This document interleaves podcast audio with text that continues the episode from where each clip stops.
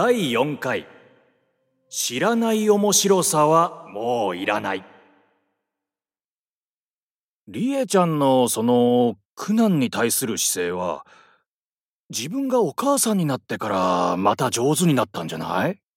ああ、それはあります。だって、思い通りにいかないことだらけじゃないですか、子供って。ここに座ってなさいと言われて、1時間おとなしく座っている子供はいない。すると、なぜ座らないか？とか、どうしたら座っててくれるか？を考える。お母さんでいることは、とってもクリエイティブな気がします。そうだね柔軟になるから。私、子供を産む前は、芝居で相手役の人が、私がこうした方がいいのかな、と思う演技から大きく外れると、なんでだろう、と思っていたんです。こうした方が絶対にいいのにとそう。それが最近は、あ、そうしないんだ。はあ、なるほど。えそういう風にするんだ。それで、どうするの？というのを楽しむというか、思い通りにいかないことに対する柔軟度が、ここから、ここら辺までになってる気がしてます。すごいねここまで広がったはい。他人から見たら子供がいるのに舞台のお仕事は大変ですねと言われそうだけど逆なんですね逆です。でもこれから先、子供に反抗期が来たら、どんな感じだろうとか、そういうことは思いますけれど。反抗期あるかもしれないよねだって自分も反抗したでしょ？思春期のある時期のジレンマは、私もすごいありました。何ですかね？あの10代の時の苛立ちとか。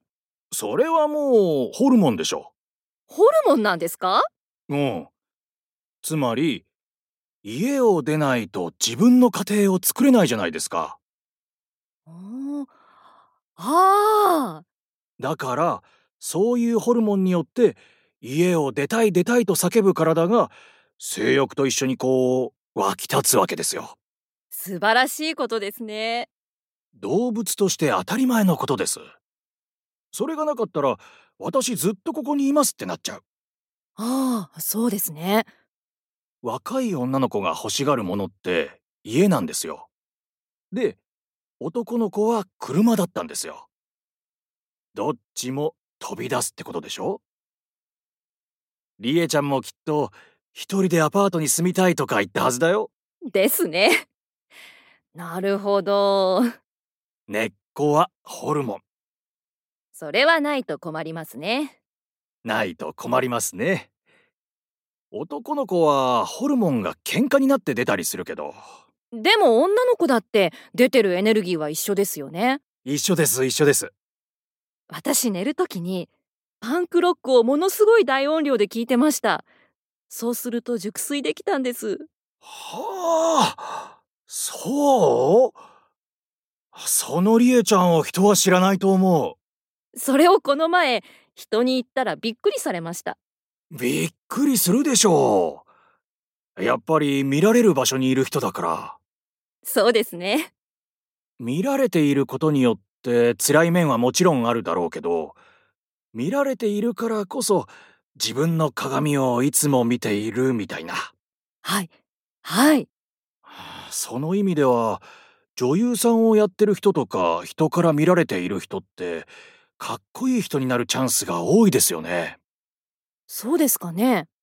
厳しいけど自分を客観視できるのはすごく大事だと思います。もう一人の自分が、うわーっと泣く芝居をしている自分に、あなたそれ泣きすぎじゃない？と思っている自分がもう一人いることって、なんて言うんでしょう。すごくいい。うんすごくいいそれって女優の仕事じゃなかったとしても同じことがあると思います。いろんなお仕事でそれは言えますよね。そうだね本当にあと、かっこいい人になるということで言うと、知らない面白さっていうのはもういらない。おう今はいろんなことを知りたい。50になった時に豊かでいるには、もう、その、20代30代のピチピチしたものはないわけです。じゃあ、その代わりにどういう風にしたら魅力的になるんだろうと考えると、やっぱりいろんなことを知って豊かになること。会話をしていて相手に豊かさを感じてもらえる。貧相ではない心を持ちたいとすごく考えます。リエちゃんがこの前、ほぼ日のページで演出家のルボーさんと話をしているのを読んで、この子は引用じゃない言葉を随分覚えたなと思いました。かっこいいなと。つまり、借り物の使えない言葉は一つも喋っていない。今日もそう。すごいと思うんですよ。使えない言葉を使っている覚えはないでしょ？ないです。使えない言葉は使えない。習った覚えもないわけだから。そう。私、中卒じゃないですか。中卒といえば、赤塚不二夫と宮沢りえ。それはちょっと嬉しいな。だからこう、持っている言葉の中で、どれだけ自分が思っていることに近づける言葉を見つけられるかというのは結構考えています。考えて喋っているリズムがすごく出ていますよね。それは、うん、かっこいいです。